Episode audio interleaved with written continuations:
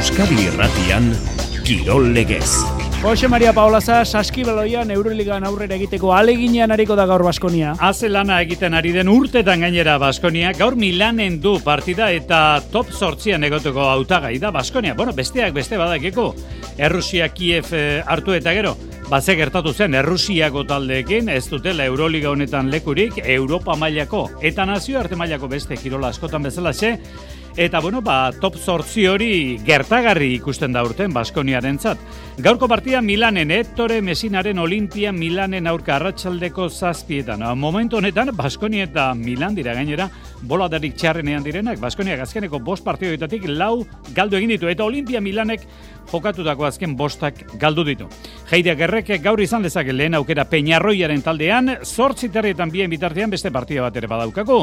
Beste Euskal talde bat Europan, Naiz eta gaurkoa liga bereko talde baten kontra izango duen. Murtzian jokatuko du Surne Bilbo Basketek FIBA Txapeldunen Ligako bigarren partida. Futbol jokalarien merkatua gaur gauerdian itxiko da eta Euskal Teldetan e, sekul ez dago esaterik ez da ezertxore gertatuko, baina bueno, ez da mugimendu ondirik espero. Alabesek azidu gehien taldea lehen bi mailatakoa kontuan izan da eta baita emakumezkoetakoa kontuan izan da ere. Alabesek, Gizonezkoen taldean Bila Libre Pino Blanco eta Panitxelli fitxatu ditu. Bila Libre gaur hasi da taldekide berriekin gazte izen eta asteko hortxe dauka lehen erronka polita larun batean derbian mendizorrotzan eibarren kontra. Europako futbol liga altxuenen artetik, ingalaterrakoak egindu orain ere inbertsua ondiena premierreko taldek ia 6 milioi euro jarri dituzte eta gaur bertan gehiago izan daitezke, Chelsea eun milioi pasa eskaini dizkiolako gaur Benficari Enzo Fernandezen trukea. Beasko etxe eta López Otsailaren emeretziko Winter Series zestako finalean izango dira, bi jokotan menderatu dituzte Olaran eta Baske, eta López izan da lauretan onena. Noski pilota augerak eta ere hasi dira, Ezker Orman, Eskuz, Binakako pilota txapelketan, amaikagarren jardunaldiari begira. Eta txerrendularitzan Euskal Teleeuskati, arrastoa utzi nahian, dabilen tokian, dabilela. Saudi turreko bigarren etapan, e, oren gutxirarte ies egin izan dugu, eneko itzazparren. Eta bueno, batzoko etaparen lehiakorrena peio goikoetxea aukeratu zuten eta mailot ordina jantzitatera dago. Biardanik profesionaletan, Valentziako eta Bexesko itzuliak hasiko dira. Ongi etorri entzuleo, Garratxa Leon, pilotan, binakako txapelgeta amaikagarren jardunaldiaren astean. Lau falta dira, zortzi bikote, lehen da biziko biak final aurrekotara. Irugarren postotik seigarren artekoak, kanporak eta bitartez, eta azkeneko biak etxera.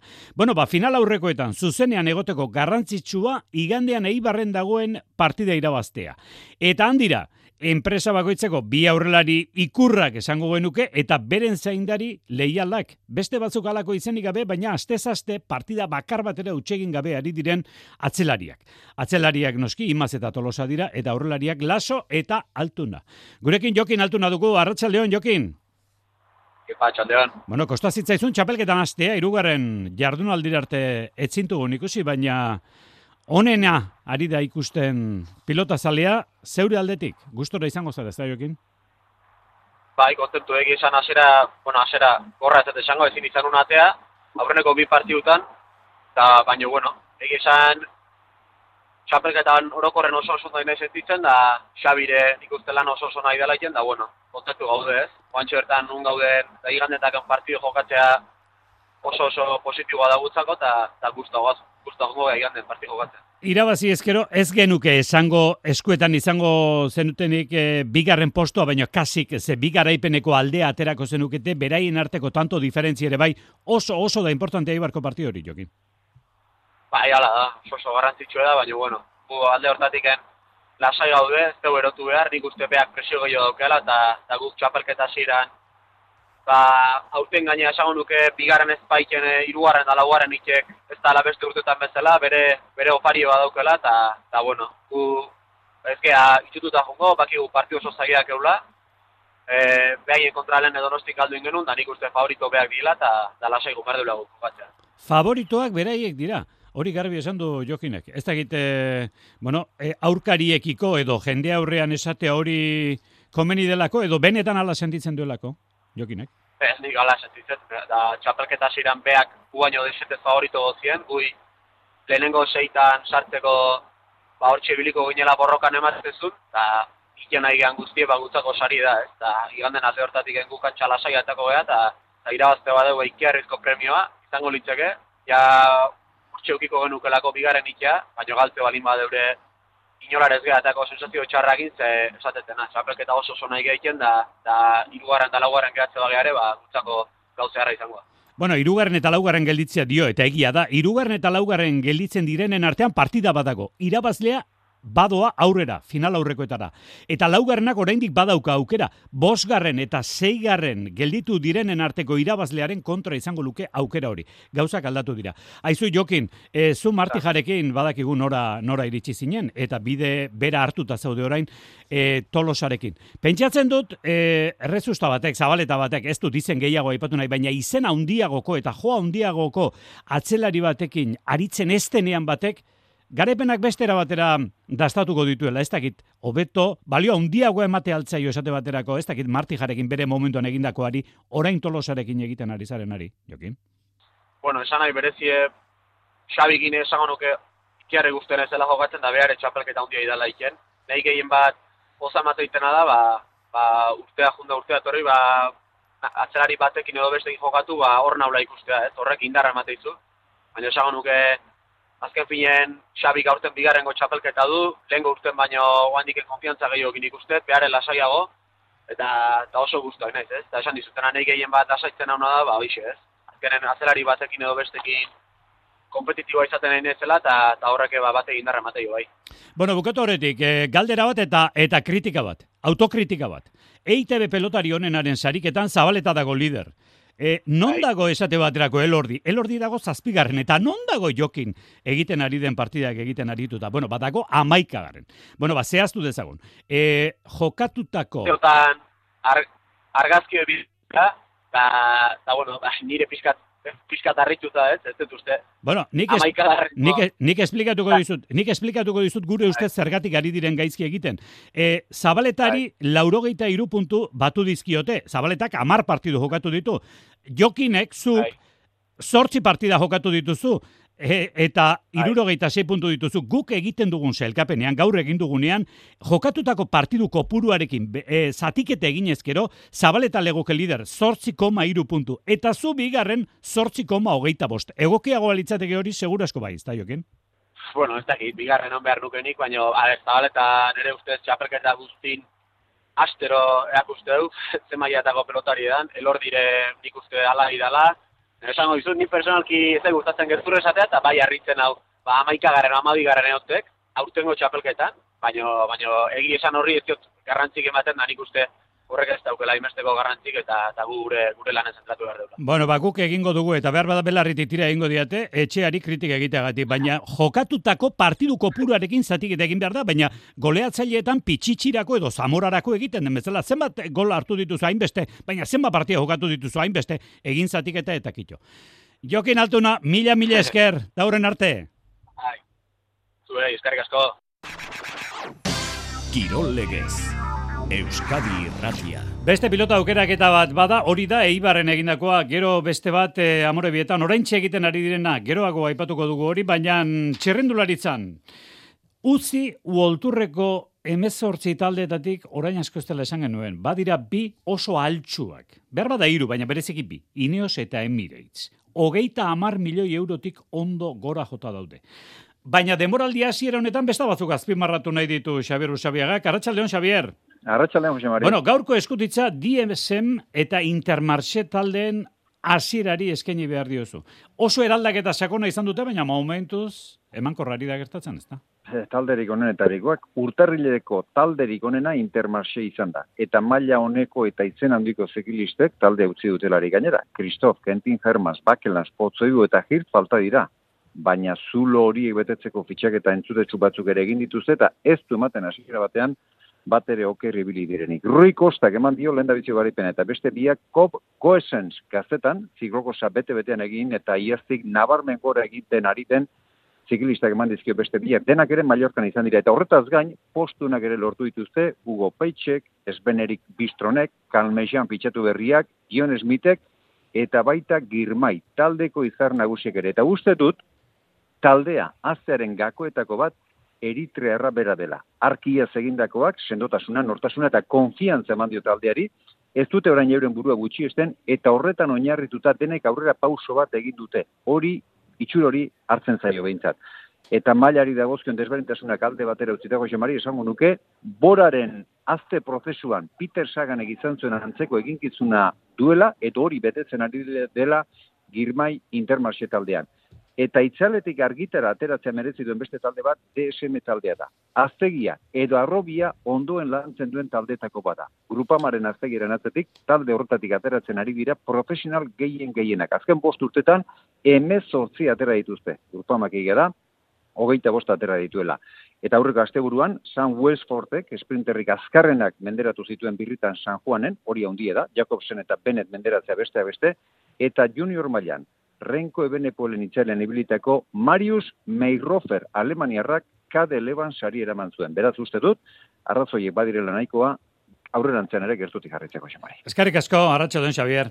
Izan ondo. Bi eta bi estirela, beti lau, kirolean hori esaten dalako inbertsiorik gabe, momentu zarrobiari esker eta egindako fitxaketekin nabarmentzen txerrendularitzan uguzi volturren DSM eta Intermarché. Momentu honetan eh, Saudi turreko bigarren etapa dugu jokoan, ibili da ies eginde eneko itzazparren, baina harrapatu dute eta baitere oso interesgarria gaur Espainiako egunkari batek Egan Bernal Kolombiarrari egin dion elkarrizketa. Lerro bururen bat edo beste aipatuko dizuegu, badakizue orain urte bete ba, gutxigatik gelditu zela mundu honetan egan bernal, izan zuen istripu larriaren ondoren, irurogeita mar kilometro orduko abiadan.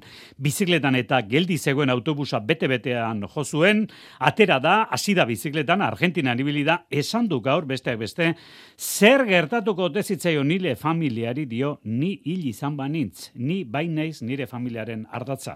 Orain asko ez dela ama kilometerapia hartzen izan du, aita, anaia, denak inguruan omen ditu eta benetan bizipen gogorrak e, dituzte Kolombian, familia honetan, eta, bueno, ba, egan Bernalek momentuz behintzat bizikletara itzuli da, ez dio, biztan da hori esan du, aparteko garrantziarik ematen orain, bineko, edo eta pogatxar bere aurretik izateari, kirolean lehiatzen ikustea bere burua da estimatzen duena, el país egunkariari egan bernale gadierazi dionez. Bueno, fitxaketen usainian daukagu gaur, merkatuko azken egunean arritxu iribar lankidea. Arratxa Leon, arritxu...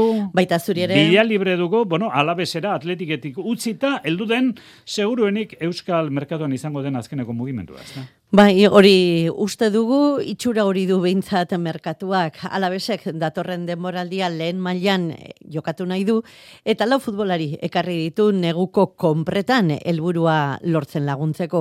Azkena, ondo zenion, asier, bila libre atletikekin kontratua berritu, eta demoraldia amaitu arte, alabesen jokatuko du, atletikek utzita gaur osatu du lehen lansaioa taldekide berriekin. Bila librez gain, alabesek panikeli, riber Pino Universidad Katolikatik eta Antonio Blanco Real Madriletik ekarri ditu. Bi baja ere manditu Taitxiara eta Adalai.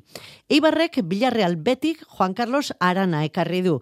Lehen mailako gure taldek ez dute inorrekarri, bajak bai izan dira gure taldetan.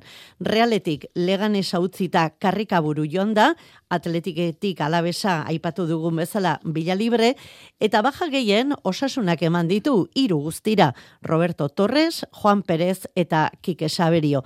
Baina nesken taldea ere indartzeko ere, alabez mugitu da zerbait beharko du azkena baita. Barsako hogei urte zazpiko munduko txapeldun den Ornela Binola, utzita Sebilean ari zen, baizustean Barsarekin lotura eten eta alabesekin fitxatzeko tanda. Xetasun bat falta omen da, ez dago tratua erabat itxita, baina datozen orduetan isteko moduan omen da, operazioa Ornela Binola alabesa. Nazioarteko merkatuari dagokionez, ba lerroburutan esan dizueguna, ingalaterrako taldeak dira, orain ere gehien gastatu dutenak, edo gastatzen ari direnak, ze gaur bertan, bolo-bolo dabil, Chelsea, Benficari, jokalari argentinarrori kenduko te dion, eunda hogei milioi euro eskaini dizkio Chelsea, jabe berriak indartxo sartu dira Abramovitzen lekuan, gaur bertan eunda hogei milioi eskaini dizkio Benficari. Baina dagoeneko, E, operazio hori ez dakigu aurrera aterako dema, Chelsea berreunda amar milioi euro gastatuak ditu. Orotara, premierreko taldek bosteunda lauro gehi milioi gastatu dituzte. Alemaniakoek esate baterako iruro geita bost. Espainiako ligakoak Euskal Herriko taldeak bertan dituko hogeita lau milioi euro. E, Badakizue, momentu honetan erakargarritasun haundieneko inbertsioa egin nahi duten entzat, edo eta futbol jokalari entzat, non dagoen, ezta? Ingalaterran, Espainiako futboligan gainerakoan atzo aipatu raio bailekano kutxeta bat irabazizuela bilarrealen, iraula entrenatzaile dutela raiokoak Europatik bi puntura jarri dira soilik, esate baterako osasunaren eta atletiken aurretik, eta orain asko ez dela Euskal talde baten kontra, atletiken kontra izan zen Valentziak entrenatzaile aldaketa gatuso kendu dute, boro jarri dute beste behin. Bertako Dena garestitzen ari da. Horregatik, une egokia da igogailuaren mantentze lanetako enpresa aldatzeko eta hobeago bat kontratatzeko. Aurrekontu eskatu eta satos bertakora. Bertako, liderrak zuri esker. Bertako Etor zaitez EHU azokara, Euskal Herriko Unibertsitateko orientazioko azokara. Eunda zazpi gradu eta askoz gehiago. Otsaiaren lauan gazteizen eta maikan bilbon. Etortzekoak dituzu bizitzako urterik onenak. Informa zaitez ehu.eu zen. Euskal Herriko Unibertsitatea aurrera. Aste honetan Bilbao Orkestra Sinfonikoan bi harima errusiar. Fumiaki miura biolinista virtuosoa gurean izango dugu, Sostakovicek eta Rachmaninobek idatzitako musika errusiarraren distira miresteko aukera emango digun programa honetan. Ostegun eta ostiralean, bi harima errusiar Euskalduna jauregian. Bilbao Orkestra Sinfonikoa, zure orkestra gara. Euskadi Irratia.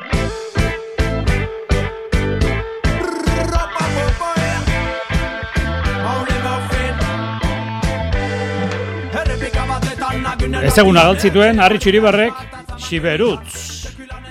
Ba ez, Ez, ez, nik ere, ez, nik aurru izan enteratu naiz. Maule, Mufin. Bueno, Xiberok hiriburukoak dira, Maulekoak. Maule, Mufin. Musika alai hau, gaurko proposamen hau da, jode ezagun zesta puntara. Winter Series. Bart izan da lehen da biziko final aurrekoa Gernikan, Beasko etxea eta López doaz hilaren, otxailaren emeretziko, final era John Anderdelos. Winter seriek badute lehen bikote finalista Beasko etxe eta Lopez ez elkatu dira barte lehen da biziko final aurreko irabazita, bi set eta utxe menderatu dituzte olaran eta baske. Amabost eta amar eta amabost eta zortzi. Lehen setean eparetxoago izan dira indarrak aldiz, bigarrenean koska batek gora guaritu dira garaileak. Olaranek eta baskek aurre hartu dute partida ziorduko, baina Beasko etxek eta Lopezek lanaren bidez lortu dute egoera iraultzea. Bigarren seta erosoagoa izan da garaileentzate sei eta utxa aurre hartuta, ez dute zeltasunik e, izan. E, Imano Lopezen jokoa nabarmendu da, jaialai pilotalekuan, e, atzelari zumaiarra maila honean aritu da eta atzeko kuadroetako lanak bideratu die garaipena Diego Beasko etxeak azaldu duenez. Gaur eh, Imanole, ba, oin dela bosei urteko Imanol izen da, ezta? Bera nagusi eh, kantxa guztixen, jefe moduen, gero ba, kasu itxet, atara ondo, eta bueno, partidu izize berak irazidu bakarrik. Lopezen ustetan berriz, bien arteko lana ezinbesteko izan da garaipen eskuratzeko. elkarlana landu degula, ni pentsatzen dut aspalditik ba, be, bikote eta lagun izan garela, asko lan egin dugu txapelketa honetan, hasi ginenean, ba, bueno, berde, berde xamara hasi ginen elkarrekin, baino elkarlanak lan egiteko lan egin behar da, eta, eta gaur hori barroan nabaritu dugu. Oso ondo jolastu du Diegok, izugarrizko partidoa egin du, badakit beretzako semifinalak zaila direla, baina gaur merezitako garaipena du. Beasko etxe eta Lopez elkatuta datorren astelenean jokatuko dute beste final aurrekoa, goiko etxe eta etxeto barandikaren eta lekerikaren aurka. Euroligan partidatu gaur Baskonia garratxaleko zazpietan Milanen. Azkeneko bost jardunalditan ibilbiderik aulena izan duten bi taldeak dituko. Baskonia bakarra irabazitu berau luzapenean. Hori bai, ez nornairen kontra, Anadolu Efes egungo txapeldunaren azken bi ekitalditako txapeldunaren aurka. Olimpia Milanek berriz azkeneko bosta galdu egin ditu, bolada antzeko beraz, baina sailkapenean oso bestelago egoeran.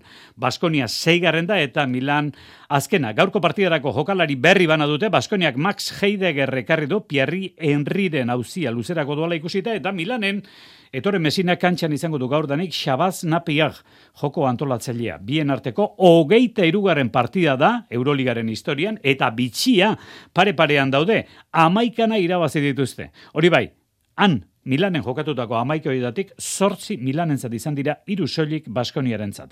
Egun Milanek Baskonian ibilitako bi jokalari ditu, Xabon Shields eta Johannes Boydman.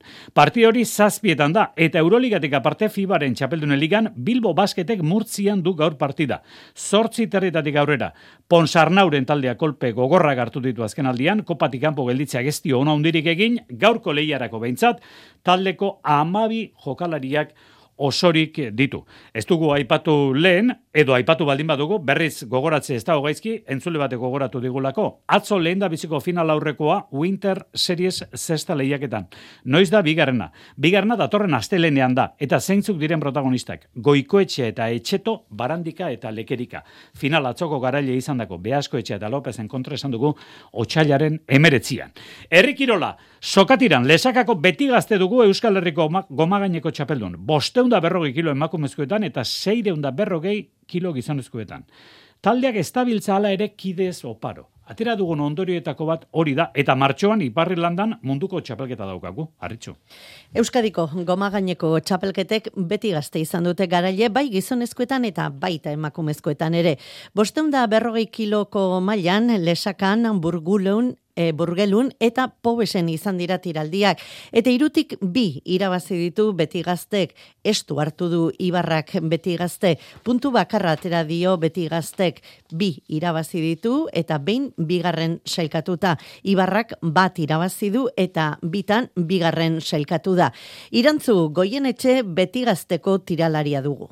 Bueno, ia, zuk errandozu bezala leia nahiko estua izan dela, batez ere lehenengo jardunaldin, bino, bueno, azkeneko negiarra gure burua nahiko ongi ikusi genula, eta alde bezala, bueno, pues, bloke proiektu bat egin genuen, eta egiarra nagiz gustora tiratu denun, eta bueno, ikusi zen emaitza ona izan zela, hasi que horixe, e, emaitza positiboa, valorazio ere bai, eta gustora, gitz konten.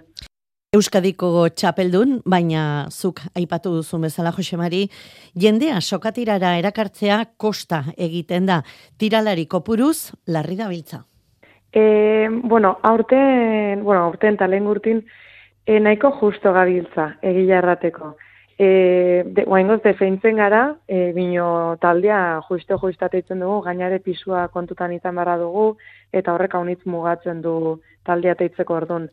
Bino, bueno, pues baditugu berri pare batzuk hasi direnak guain probatzen, eta berrorrela e, segitzan dugun taldea intzinera atetzen. Egoera hau, ez da beti gazteren arazoa soilik sokatirak bizi duen egoera da orokorrean. Orain munduko txapelketara luzatu dute begirada Ipar Irlandara joatea, azkenean erabaki bai dute. Bai, e, bueno, zalantzak izan jugu, bino azkeni joatea erabaki dugu, eta asteburu honetan Euskal Herriko txapelketa irauzi dugunez, pues, e, Euskal Selekzio ordezkatzeko aukera izanen dugu. Hilabete dute ondo prestatzeko eta Euskadiko txapelketaren ondoren gosariaz gozatzeko. Munduko txapelketan maila duin bat eman nahi dute eta ilusio horrekin prestatuko dira martxo hasiera bitartean. Gizonezkoetan hiru puntu atera dizkio beti gaztek bigarren sailkatu den gazte diri hiru jardunaldietan garaile izan da beti gazte. Pilota aipatu behar dugu, berezkoetan garazin atzo jokatutako jardunaldian e, utxune bat izan zen, Luis Sánchezek, Luis Sánchez Labat, e, goina farrak ez baitzuen atzoko partian parte hartzerik izan ez behar bat tarteko ondorioz multzo horretan beste partia jokatu zen, ospital eta oltzomendi aritu ziren aurrez aurre, lehen jardunaldian ospital galduta zen, Sánchezen kontra justu eta oltzomendik atzu zuen lehenengua. Bueno, ba, ospitalek irabazi zuen, berrogei eta hogeita lau, be multzoan bien bitartean, da armendrailek lehen fase honetako, bigarren garepena atzo, iparren kontra berrogei eta hogeita amasei irabazi eta gero. Pilotan jarraitu behar dugu, ze lehen jokin altuna izan dugu hemen Euskadi irratian, orain lasoren hitzak dauzkagu gaurko aukeraketaren ondoren, baina ikusten dugu Saudi Turren Euskal Tele Euskadian dagoenez, harritxu iribar azkeneko kilometroiei begira jarrita dagoela, badago inolako nobeda derik eneko itzazparren harrapatu dutela esan. Bai, harrapatu dute eta berriz ere saiatu da, baina nobedadea da aizea kontran bortizki eta ondarrarekin, seguru. Eta ondarrarekin, ba, bada, tarte bat behintzat, eunek, oek, orduko hogei kilometroko abiaduran egin dutena, orain itzuli egingo dira, ea aizea alde duten eta azken kilometroetan bizitzen diren, baina lasa, eh, lasterketa atzerapen haundi xamarrarekin Arratxaldeko ordu biak aldera bukatzen da bestela, han bi ordu gehiago dira Saudi Arabian, baina momentu honetan behintzat eh, Ordu atzerapenarekin. biterdietarako bukatzen baldima da, gaitzara. Ez dugu esango ondoarrek gaitza, baina behintzat ba, basamortutik sartu den aize hori, aize zagar hori, eta ondarra tarteko hogei kilometro orduko abiadan, gau ere pelotoian joateko moduan, arritxu, momentu honetan Saudi Ez da. Arabia. Eibarren pilota aukeraketan, Laso eta Imaz, Altuna eta Tolosa, datorren igandean da partida hori. Irabazten duena ez dugu esango seguru final aurrekoetan, baina seguru xamar. Altuna eta Tolosa garaipen eh, gehiago bat hartuta. Orain asko ez dela, jokatu zen partida hau, urtarrilaren sortzian, donostian izan zen, atano pilotalekuan, lasok eta irabazi zuten. E, berriz ere jokinen aurkaritu beharko du, unai lasok, hau adierazi du. Bai, berriz jokinen aurka, esan e, partio politia, aurrekoa irabazi genuen, ondo jokatu genuen, eta, eta bueno, aber honetan ere nik uste frontoi ona dela, biotzako, jokinetan nintzako, atakatzeko eharra, eta bueno, gero defentsarako zaila, baina bueno, e, nik uste frontoi polita. Bueno, frontoi polita, pelotak egokiak, bi aurrelariak gustora, bi aurrelarientzat materiala, lasok esan du joko zongi dagoela, baina entzun bukaeran, ze iruditu zaigu esan duela, handerrimaz konfiantza pikin bat eh, hartu beharrean dagoela. Bai, bai, ondo izten gara, nik uste partio oso oso onak egin dituala e, azkenengo partidutan, eta bueno, egia esan ni konfiantza egin nago, handerre behar du konfiantza hartu, baina bueno, partia hauek ere asko motibatzen gaitu, eta, bueno, e, tope etorriko gara igandera, e, egurra emateko. Bueno, ba, egurra emateko prest izango dira Laso eta Imaz, hogeita bieta emeretzi, irabazi zuten lehen itzuliko partida, natanon igandeko hori partida erabakigarria, baita amore bitan jokatuko dena ere, orain ari dira aukerak eta egiten, hemen Euskadi Erratian jarritu izango dituzue. Hemendik aurrerako kirol albisteak ere bai, hoiek sortziago gutxi aldera ekarriko dizkitzu, gero arte.